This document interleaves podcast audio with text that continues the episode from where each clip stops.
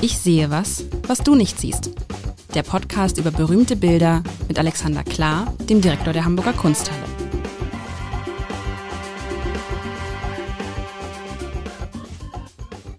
Herzlich willkommen zu einer weiteren Folge. Wie das klingt. Von Ich sehe was, was du nicht siehst. Mein Name ist Lars Heider, Alexander Klar, der Direktor der Hamburger Kunsthalle, ist schon vorgestellt worden im Jingle. Wir sprechen immer einmal die Woche, Alexander, über Kunst. Und ich habe es ja vergangene Woche gewusst. Ja, vergangene Woche habe ich mich so gefreut. Da hast du mir so ein schönes Bild von einem Sonnenuntergang mitgebracht, ein Gemälde. Und ich habe geschwärmt. Und ich ahnte schon während unseres Gesprächs, dass die das alles zu, äh, zu wenig mit Ecken und zu unironisch, zu unzynisch. Was ist das Gegenteil von zynisch? Ich weiß es nicht.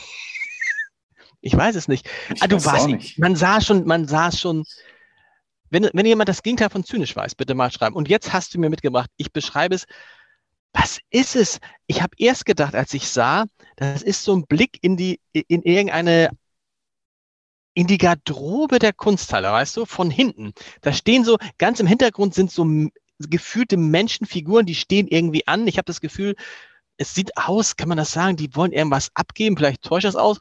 Und im Vordergrund ist irgendwie so eine Art Maschendrahtzaun. Ich, wahrscheinlich ist es irgendwas aus Aluminium, also irgendwie so, so könnte auch ein Gefängnis, also Eingang, also ein Eingangsbereich, der irgendwie abgetrennt ist, durch den man durch muss. Und ich, ich kann gar nicht, ich, ich, wo steht das bei euch? Und stehen da, doch, das muss ja sein. Es muss etwas sein.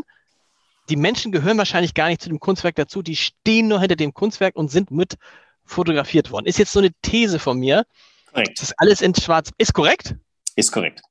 Ja, Krass, also ist es, ist, es, ist es vor der Garderobe oder was ist es? Nein, nein, nein, das ist ein Ausstellungsraum und ich glaube, das ist möglicherweise auch die, könnte sein, dass es die erste Präsentation ist, wobei dazu, nee, vielleicht auch nicht.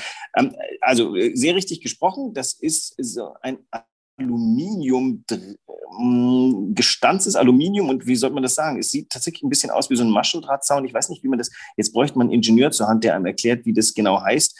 Ähm, also man kann halt da schon sehr durchgucken. Das sind wie Aluminiumdrähte, die miteinander verbunden sind und dann auch noch in einer Konfiguration, die immer aneinandergereihte Us sind. Mein Gott, ich kann das schlecht beschreiben. Das ist ja ganz furchtbar. Also das ist ein stehendes, ähm, ähm, ge gestanztes Alugitter, würde ich das jetzt mal sehen. Das ist, es ist, es Decken, ist es Decken hoch? Also geht es vom nein, Boden nein, bis nein, zur Decke? Ist, nein, nein. Nee, nee, da oben ist mir bis zur Brust. Geht mir ungefähr okay. bis zur Brust. Ah, okay. Genau, und ähm, das sind mehrere, sind insgesamt zwölf solcher ähm, circa, ich würde mal sagen, ein Meter langen und äh, ein Meter zwanzig hohen, ähm, eben im so zickzack stehen könnenden Aluminiumpaneele, nenne ich die jetzt mal. Die stehen in einer bestimmten Konfiguration. Es gibt verschiedene Möglichkeiten. Ach so, und der Künstler ist Bob Robert Bob Morris. Das Werk ist aus dem schönen Jahr 1968, in dem auch ich geboren wurde. Und ähm, es wird der Kunstrichtung des Minimalismus zugerechnet, was jetzt erstmal so eine sehr grobe Einordnung ist. Ähm, Bob Morris hat sich nicht nur für Alu-Paneele interessiert, der hat auch in Filz gearbeitet, aber auch in Bewegung, Tanz, Performance. Ähm, der war ein durchaus Theoretiker und das Werk steht äh, gerade jetzt frisch aufgebaut in der Galerie der Gegenwart in der schönen Ausstellung Out of Space. Und ähm, Space ist vielleicht das richtigste Stichwort, denn ähm, tatsächlich, das ist kein Werk, über das du ins Schwärmen gerätst, weil du dann Sonnenuntergang siehst, sondern das ist ein Werk, mit dem du, ich sage jetzt mal, nicht konfrontiert wirst, aber dem du erstmal gegenüberstehst, wenn du in der Galerie bist und etwas erstaunt bist, weil da stehen halt dann so zwölf zueinander ausgerichtete Alupaneele. Jetzt muss man dazu sagen, sorry, ich beschreibe ein bisschen, weil das muss man ja auch. Unbedingt, unbedingt. Im, im, ich muss, ja, genau dieses Alu kriegt auch noch ein bisschen Farbe. Es, es, es, oszilliert so ein bisschen grün. Also je nachdem, es ist ja in der ersten, im ersten Stock der Galerie der Gegenwart sind ja die Fenster alle offen, wie ich ja nicht müde werde, daran zu erinnern, dass es sich lohnt, in die Galerie der Gegenwart zu gehen, um mindestens einen sehr schönen Blick auf die Binnen- und Außenplätze zu haben. Und da steht das und leuchtet aus unterschiedlichen Perspektiven unterschiedlich, je nachdem, wie das Licht darauf fällt. Und ähm, das Wichtige sind tatsächlich die Menschen, die du dahinter siehst. Denn das Werk ist natürlich tot, wenn du ihm im Internet auf einem Bild begegnest. Da hast du halt irgendwie, das sieht ja aus wie bei Obi zum Verkauf. Ähm, vielleicht verkauft Obi auch sowas, ich weiß es gar nicht. Ich könnte mir vorstellen, der hat die Teile auch in einem Eisenbahnladen gekauft, weil das vielleicht so zum ähm, Standbarmachen von Zementwänden ganz sinnvoll ist. Jedenfalls, ähm, das Ganze funktioniert nur, wenn du ähm, mit deiner Frau und deinen Kindern da bist oder mit jemand anders und ihr äh, drumherum geht, in das Labyrinth geht, reingeht und aber vor allem darüber ins Gespräch kommen wollt. Und wenn es nur da wäre, dass ihr sagt, was ist denn das für ein Blödsinn? Und natürlich verändert sich dieses Kunstwerk, wenn man es fotografiert, praktisch minütlich, ne? Weil es ist jetzt auf dem Foto, was ich jetzt habe, ist ja nur ein Moment, weil da gerade ein paar Menschen dahinter sind. Aber ich finde gerade die Menschen machen diese Aluminiumteile so besonders, weil du hast recht, wenn da jetzt keine Menschen hinterstünden, von denen man ja nur schemenhaft was erkennt, aber eben doch interessant, finde ich, äh, dann würde man denken, ja, ist irgendwie so eine alte, äh, könnte auch bei Obi sein. Oder genau. bei wo auch also, immer das Wichtige ist, glaube ich, diese Beziehung, äh, die dieses Kunstwerk aufbaut zwischen dem Kunstwerk selber, dem Raum, in dem es ist und dir. Und äh, wir machen mal ein schönes Gedankenspiel. Hast du mal diese Sensation gehabt, wenn bei dir gegenüber ein Haus abgerissen wurde und das Haus ist weg und du stehst vor dem Grundstück und denkst dir, wow, ist das klein. Da war doch ein riesiges Haus drauf, aber das Grundstück ist ja minuskül. Wir haben tatsächlich das gerade in unserer unmittelbaren Nachbarschaft, da ist ein Haus abgerissen worden und ich stehe vor diesem Grundstück und denke, Mann, ist das Grundstück groß. Dachte mhm. ich so. Jetzt werden da sechs Reihenhäuser nebeneinander gebaut und dann sind die Pfähle, die diese Reihenhäuser markieren. Und da denke ich, wie sollen diese Reihenhäuser da jemals draufpassen? Also das ist schon so, aber, aber für mich ist viel, war viel mehr so diese, diese, dieser Schockmoment war, die fingen an, das Haus abzureißen und ich habe das nur so aus dem Augenwinkel immer aus dem Fenster beobachtet und drei Tage später war alles weg. Mhm. Das war mehr so dieses Ding. Also äh, ja, aber wie, wie kann du, dein Eindruck ist, wenn man das, wenn man das, wenn das Haus weg ist, denkt man, ist das Grundstück klein. Bei, bei mancher Gelegenheit, keine Ahnung, wenn das ist das mir in New York mal aufgefallen, wo, wo man feststellt, auf wie wenig Grund sehr große Häuser stehen oder sehr hohe Häuser. Wenn dann eins weg ist, denkst du dir, boah, da, da, da passen acht Stockwerke, da passen 20 Stockwerke drauf, das gibt es doch gar nicht.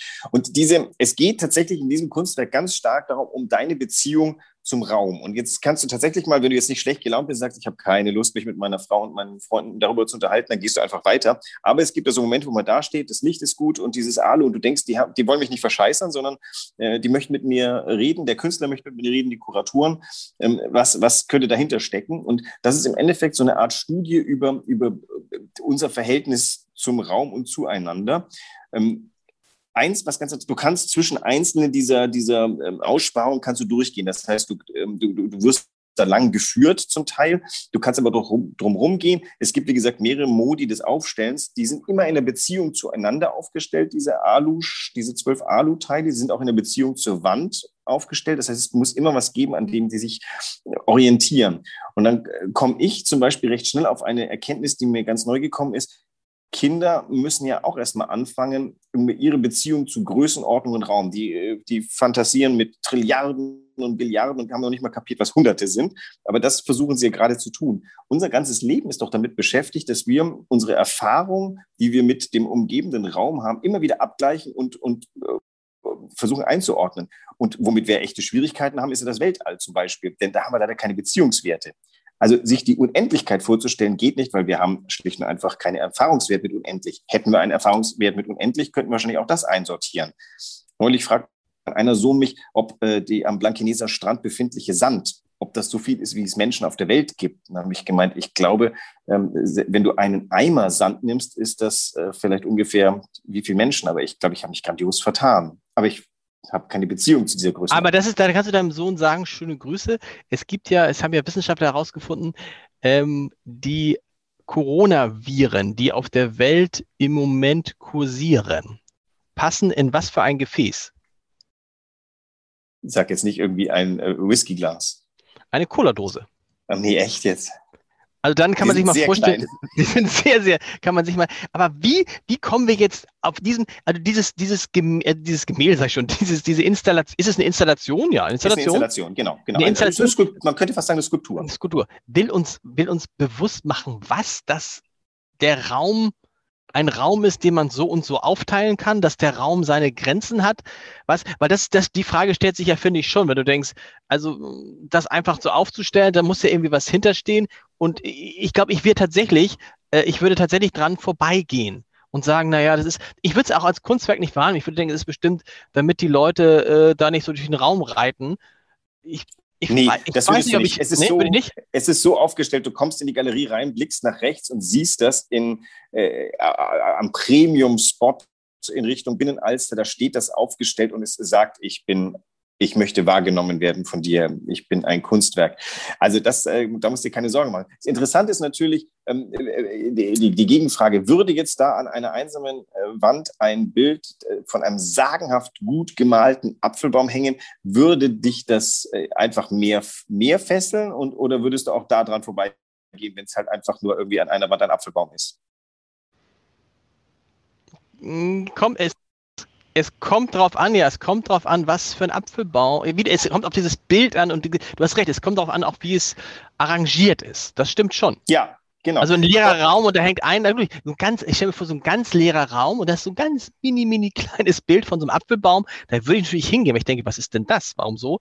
Und hier wäre es so, ja, ich ja, würde ich mich, weiß ich würde da, kann man da durchgehen? Ja, es ist ein ja, begehbares, ja. ja, ich würde da durchgehen und dann würden, äh, wenn ich mit meinen Kindern da wäre, dann würden die daran rum. Die würden das, fassen das die Besucher an, ja. Dürfen sie das anfassen? Nein. Äh, nicht so recht, aber das ist jetzt auch nicht so schrecklich. Das lässt sich nicht verhindern. Das, das nee, genau. nicht sagen. Ist, so. äh, also die Aufsicht äh, wird, wird freundlich sich räuspern und äh, deutlich machen, das ist vielleicht keine gute Idee, aber durchgehen wird, wird sie bestimmt sagen, könnt ihr auf alle Fälle und ähm, aber versucht es ähm, nicht umzustoßen, weil es auch doof ist. Also ähm, es ist ja so, wenn es im Obi ist, dieses Ding, dann weißt du, das ist nicht die Abteilung, in die ich wollte, weil das wollte ich nicht und dann läufst du dran vorbei. Wenn es im Museum ist, würde ich mal sagen, dann würdest du sagen, mm warum haben die das hier aufgestellt? Und dann gibt es zwei Möglichkeiten. Konzeptkunst, das ist nicht, was ich jetzt brauche. Ich brauche Apfelbäume. Oder aber du bleibst halt stehen und hast so einen Aufhänger. Und jetzt würde ich mal sagen, tatsächlich diese, ähm, die, die Oberfläche, dieses Aluminium ist dann doch schon so, dass man sagt, aha, guck mal, ist das jetzt von den Jahren schon so gealtert? Weil das ja immerhin schon ein 52, 53 Jahre altes Aluminium ist, was meiner, aus dem Baumarkt geholt wurde. Und das nächste ist, glaube ich, schon das, das, die Schönheit des Ortes. Die Galerie der Gegenwart im ersten Stock ist ja nun wirklich wunderschön. Du blickst hinaus auf die Bäume, du blickst hinaus auf die Alstern. Du hast unterschiedliches Licht, was reinkommt. Im, am Nachmittag hast du den Sonnenuntergang hinter Aluminium. Also, ah, guck mal, da waren wir beim letzten Mal doch, nicht wahr? Sonnenuntergang aber, über der Binnenalster vor, hinter Robert Morris. Ich mache dir ein Foto ja, aber mach eher, okay, okay, das Foto ist dann, ich glaube, über das Foto könnte man sagen, man, weil man so viele verschiedene Schattierungen damit bekommt. Ich glaube, was hinter dem Aluminium passiert, da kann ich verstehen, dass man sagt, das ist vielleicht schöne Kunst. Aber warum, wie seid ihr auf die Idee gekommen, das ausgerechnet in diesen schönen Raum zu stellen? Weil der Raum wird dadurch ja nicht schöner. Aber ihr wolltet, ihr wolltet da was brechen, warum? Oder erste Frage noch vorweg, wo stand das Ganze? Stand, standen diese Gitter irgendwo im Keller und einer hat gesagt, komm, lass wieder aufstellen? Die gehörten einer privaten Sammlung in Hamburg und äh, der Sammler, das Sammler-Ehepaar, haben uns dieses großartige Werk letztes Jahr geschenkt. Und ähm, wir reden hier von einer sechsstelligen Dollarsumme. Und wenn du es bei Sotheby's anständig äh, platzierst, ähm, wäre sechsstellig vielleicht sogar in Gefahr. Das hier, was du vor dir hast, ist schon eine der Ikonen des Minimalismus. Wir selber haben von Robert Morris ein paar Filzarbeiten, die an die Wand gehören, aber so eine Arbeit haben wir gerade noch nicht. Und du, du blickst hier direkt in die Diskussionskultur der späten 60er, frühen 70er Jahre in New York, in der Leute wie Donald Judd, äh, von Donald Judd bis Eva Hesse, also da geht es tatsächlich um, um Dinge, die vorgefertigt sind im Raum und Dinge, die so hergestellt werden, als ob sie irgendwie künstlich natürlich wirken. Und all diese Skulptur hat jegliche Form von, von dinglicher und, und menschlicher Präsenz verloren, aber gleichzeitig einen ganz, ganz, ganz humanistischen Ansatz, weil es geht immer um das Verhältnis des Menschen zu der Umgebung um ihn herum. Das Ding ist eine sechsstellige Summe wert? Mhm. Und zwar. Mater so Materialwert ungefähr wahrscheinlich 200 Euro oder so, oder wenn, na, ein bisschen mehr vielleicht. Aluminium, ist Aluminium oder doch? Aluminium? Ich weiß nicht, weiß nicht, was der Preis 1968 war. Da ist der mal, und, wenn, und, die, und dann kommt so ein Ehepaar zu euch und schenkt euch das, müsst ihr dann eigentlich Schenkungssteuer bezahlen? Oh Gott, ich bin bei Aluminium werde ich sofort sachlich.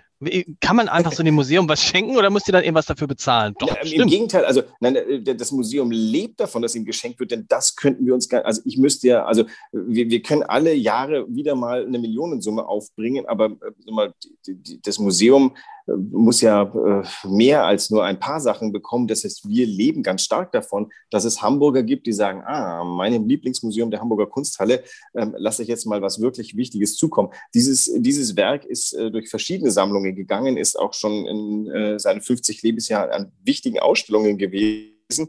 Ähm, aber es ist jetzt vor allem mal ein, ein ganz besonderes ähm, ähm, Element. Wie gesagt, ich habe diese Diskussionskultur der, der 60er und 70er Jahre hier mal äh, reingebracht. Was du hier siehst, ist, worüber Leute nachgedacht haben, nachdem Jackson Pollock und ähm, die Malerei der Splashes irgendwie so ein bisschen sich totgelaufen hatten. Und dann tauchen Leute auf und äh, du wunderst dich so schön und stellen Aluminium in die Gegend. Mhm. Oder Richard Serra, Richard Serra bei uns ein Stockwerk tiefer, nee, zwei Stockwerke tiefer, ähm, sprotzt 17 Tonnen Blei in eine Ecke. Hatten wir alles schon. Katie Nolans Zaun ist eine sehr späte Weiterentwicklung mhm. von all diesen Dingen.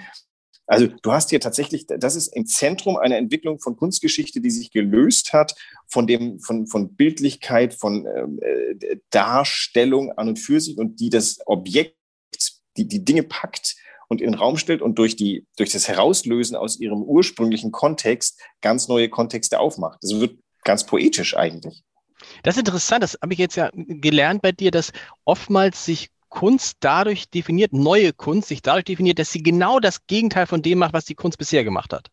Ja, also es geht ja darum, Kunst hat den großen, also Künstlerinnen können ja über Dinge, die nehmen sich Zeit und können über Dinge nachdenken, über die wir vielleicht noch nicht nachdenken können. Und das Material, mit dem sie arbeiten, ist die vorgefundene Kunst und an der äh, richtest du dich halt aus. Und dann ist es ganz oft so, dass eine neue Avantgarde-Bewegung sich durch vehemente Ablehnung der vorherigen auszeichnet. Es gibt ja mehrere Dinge, so Akademien, die treiben wir weiter, aber eigentlich sind wir die die Künstlerinnen-Generation würde dann, ähm, ist quasi berufen, das, was die Altvorderen gemacht haben, sich daran abzuarbeiten. Und es gibt natürlich so Künstler, an denen, die, die sind heilig. Die, die, das, die, die, die liebt jeder, liebt jeder Künstler. Und es gibt aber eben auch Entwicklungen, wo man sagt, das brauchen wir jetzt nicht mehr. Und ähm, die amerikanische Kunst kommt in dieser Kunst zu sich. Alles vorher ist im Endeffekt europäische Kunst ein wenig amerikanisch geworden. Die mhm. Generation um Donald Judd und um Robert Morris herum erfindet zum ersten Mal genuin amerikanische Kunst. Wir hatten es auch bei Eddie Nolan mit dem Zaun. Das war ja ein uramerikanischer Zaun, dieser riesen monströse Zaun. Hier hast du diese Baustellenmaterialien, die plötzlich in die Galerie geschleppt werden, auf den Boden geknallt werden, aber dann wie so eine Art Ballett zueinander ausgerichtet werden. Tanz ist ein ganz wichtiges äh, Merkmal dieses, dieser Arbeit. Hier stehen zwölf Alu-Tänzer bereit, ihren, ihre Choreografie zu beginnen. Aber das tatsächlich, da sind wir an so einem Punkt, das muss man alles wissen. Das kann ich jetzt nicht sehen. Ich sehe diese Gitter und ich sehe, für mich sind diese Gitter nur sozusagen äh, ähm, Mittel zum Zweck, um das, was dahinter ist, so interessant zu machen. Aber darum geht es ja null. Die Menschen, die dahinter stehen, das ist einfach nur Zufall. Ne? Genau. Müsste man, müsste man, äh, ist es dann richtig, diese, dass wir das anhand eines Bildes besprechen, wo Menschen hinterstehen? Müsste man das nicht anhand eines Bildes besprechen, wo nichts anderes zu sehen sind als diese Gitter? Jetzt können wir erst sagen, lustigerweise ist das das adäquatste für einen Podcast, in dem man eh keine Bilder sieht. Dass, wenn wir von Alu-Paneelen sprechen, dann hat man eine ungefähre Vorstellung. Ja. Wir haben die Größen. Das heißt, es, äh, Gott sei Dank ist hier vollkommen irrelevant, was auf dem Bild drauf ist. Die Menschen sind aber wichtig, denn es geht ja um die Beziehung. Also es geht um die Beziehung dieses Kunstwerks zu Menschen oder die menschliche Beziehung zu Kunstwerken dieser Art. Und ja, jetzt ist die Frage, wie viel man wissen muss. Das habe ich ja immer negiert. Natürlich, wenn ich schlecht drauf bin ähm, und darauf komme und ich habe schon 100 andere Bilder gesehen, dann ist, glaube ich, kein guter Startpunkt für dieses, für dieses Werk. Dann gucke ich da drauf und denke, nee, ja, ich möchte jetzt nicht drüber nachdenken. Aber ja. wenn du äh, gerade frisch gegessen hast unten im Restaurant und äh, wirklich glücklich bist und zufrieden, du kommst raus, das Licht ist gut und dann stehst du vor dem Ding und hast jetzt Lust zu assoziieren, dann musst du nichts wissen. Weil es ist ja so plainly clear vor dir, was da ist. Da stehen zwölf Alu-Paneele, die gefaltet sind und in einer bestimmten Konfiguration zueinander stehen.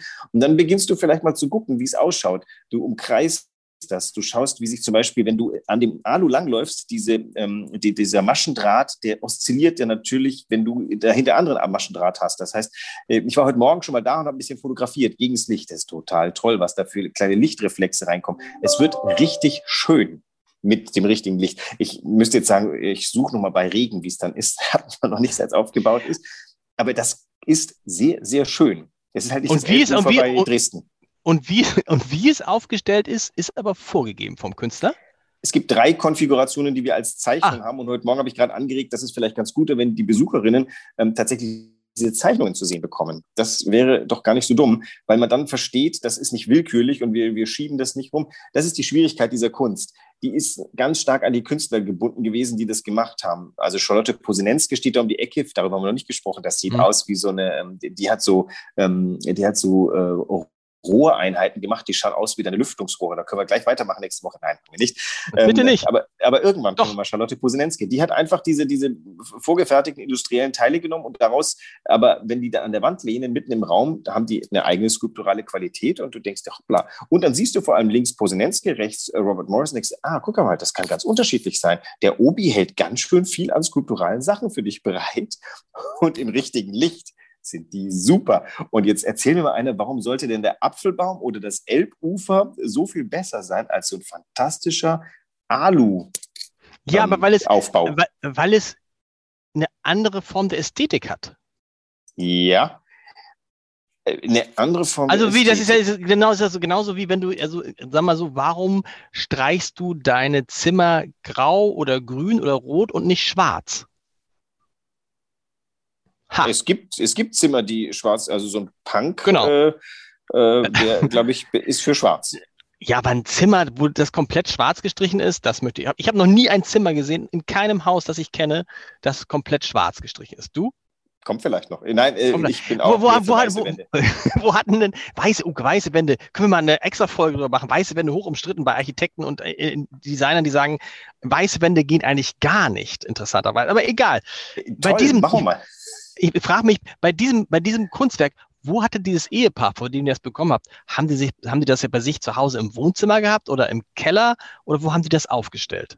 Ich weiß nicht, ob sie es mal bei sich privat aufgestellt haben. Sie haben aber auch ein ganz tolles Kunstlager, in dem unglaubliche Sachen stehen, die einen Kunsthistoriker sowas von glücklich machen.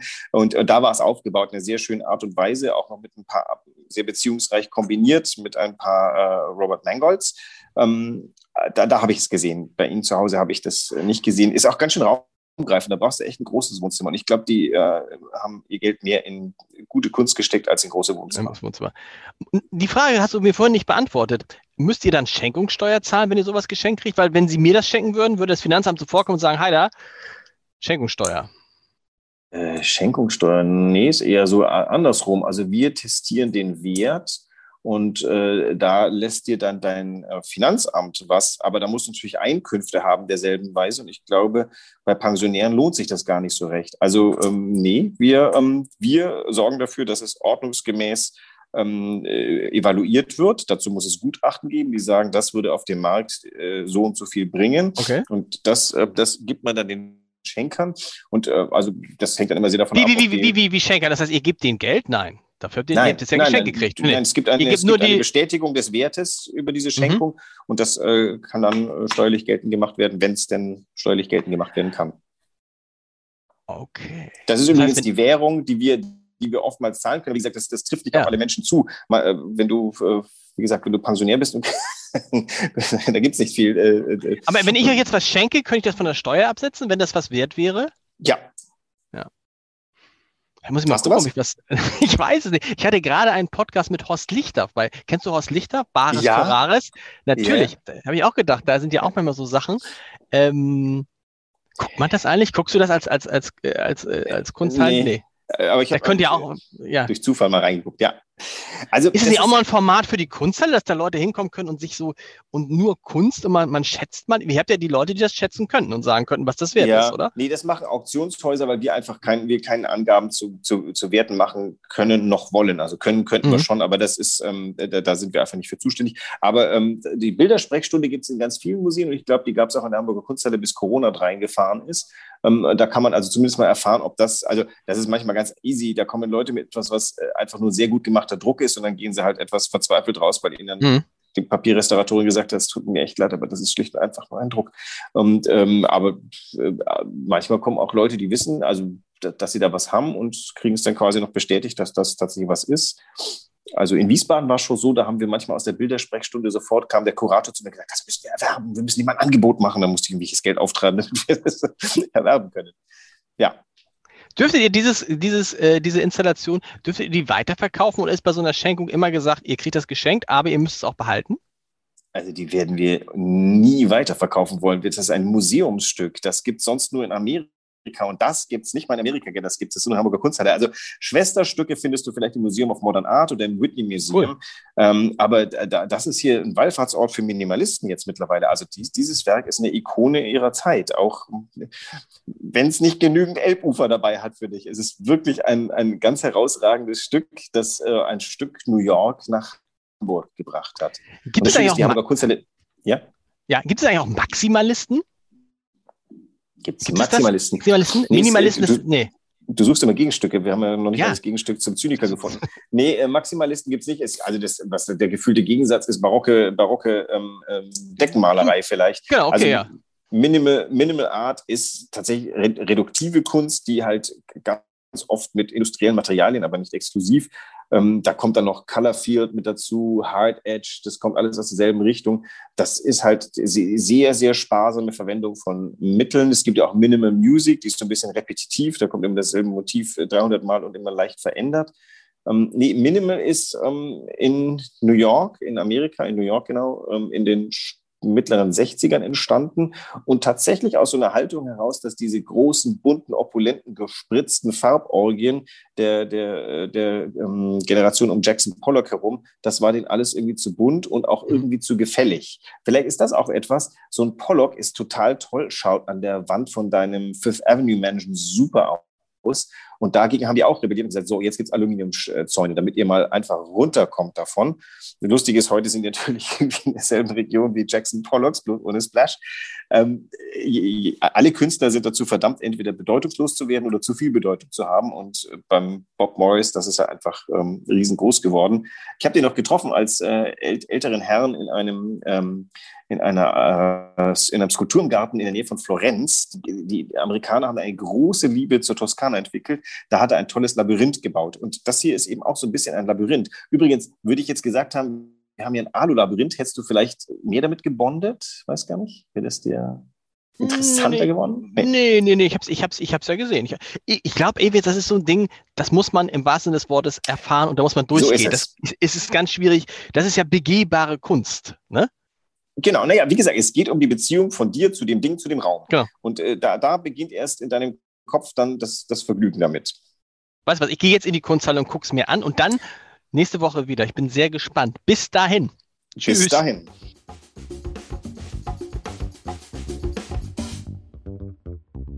Weitere Podcasts vom Hamburger Abendblatt finden Sie auf abendblatt.de slash podcast.